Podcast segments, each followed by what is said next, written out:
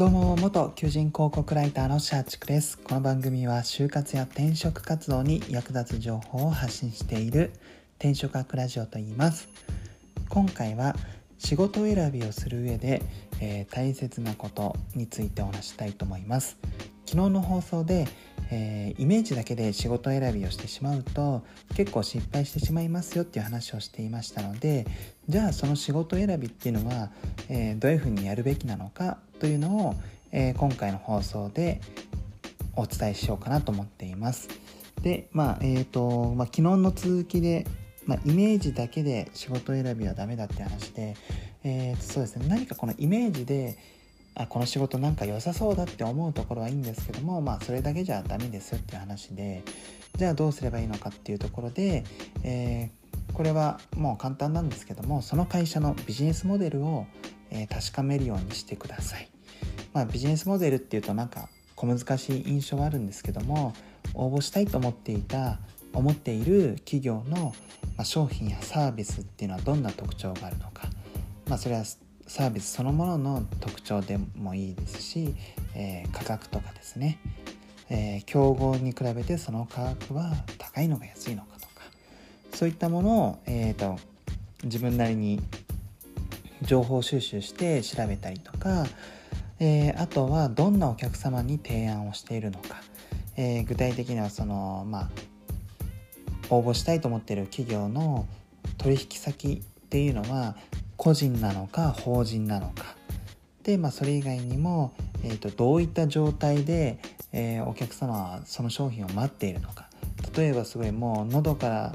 手が出るほど欲しがっている状態で、えーと、その応募したい企業がその商品やサービスを提供しているのか。いやそれとも全然お客様自身は、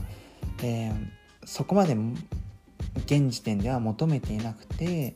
なんか潜在的なニーズを満たすような商品で、まあ、営業をかけていく上で、まあ、ようやくあこの商品いいよねっていう風になっているのかとか。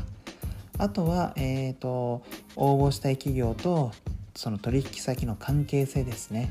えー、取引先がお客さんを選ぶような立場にあるのか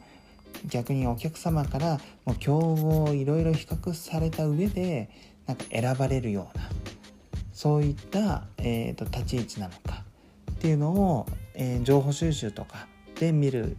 確かめた方が良いかなと思います。えー、これをやることによって実際にどういう仕事になるのかっていうのが結構鮮明になっていきますし例えばそのお客様との関係性で言えば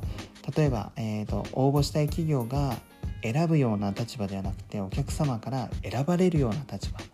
でそれはなそれはもう競合がいっぱいいる中でどんぐりの背比べぐらいのなんかその差の中で選ばれるっていう風にあればまあそこの企業の営業職だった場合って、まあ、なかなか難しそうっていうところが分かってくるのかなと思います。まあ、その中で、まあ、仕事の難易度とかそういったものも、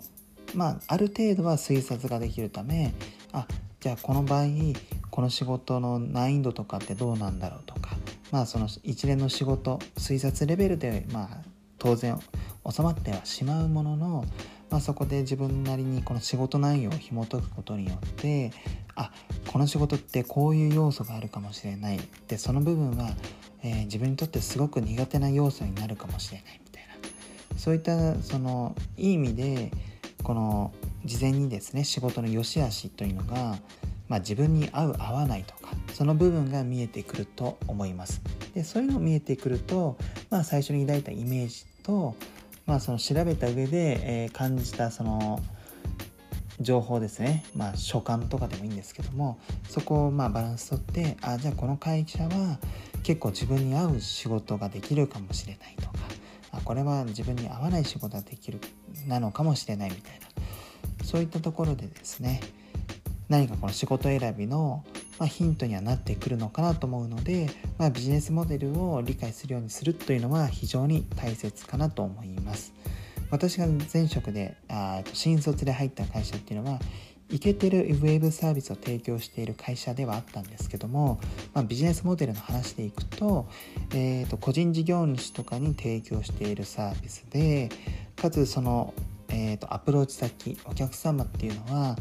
えー、もともと,、えーと日本で定着しているサービスを基本的には使っているお客様になっています。ですので営業、えーと、ビジネスモデルから考えると,、えーと、新卒で入った会社っていうのは営業職で言えばですねなかなかその厳しい営業アプローチをせざるを得ない仕事だったわけですよね。要は日本でもうすごく有名なサービスを使っているお客様に対して、えー、アメリカで流行っていて日本に上陸したまあ、要は新参者のサービスの魅力を伝えて、えーと、あなたが今使っているこの超大手なサービスよりかうちの方がいいですよ。あなたにメリットがありますよっていうのを伝える仕事になってきますしそもそも日本に初上陸っていうところで知名度も全くないっていう中から営業を行っていくっていうことになりますのでまあ難易度が高いじゃないですか。知名度が高ければ、まあ、その会社の看板である程度の成果は出せるとは思うんですけどもそもそも看板もない。えどこの会社ですか？何のサービスですか、えー、うちと同じような会社まあお店でそのサービスは利用しているんですか？みたいなところから始まっていきますのでまあ難易度が高いわけですよ。でこういうのを事前に入社前にある程度あこの仕事の難易度とか仕事の流れとか把握していると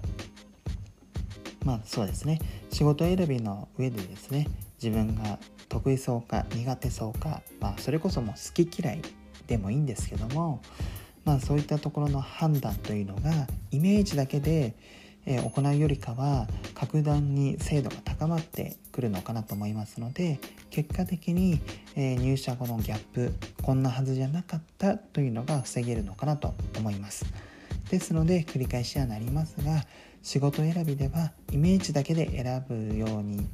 しないでいただいて、まあ、イメージもそうなんですけどもプラスアルファでちゃんとその会社のビジネスモデルその仕事の流れとかそういったものを、えーと、自分なりに情報収集した上で仕事の難易度とか、えー、仕事の流れを踏まえて選ぶようにしていただけると、えー、失敗が少なくなるのかなと思います。はい、本日の放送は以上となります。最後までご視聴いただきありがとうございます。あなたの就職活動、そして転職活動の成功に乗りつつ、今日はこの辺でまた明日。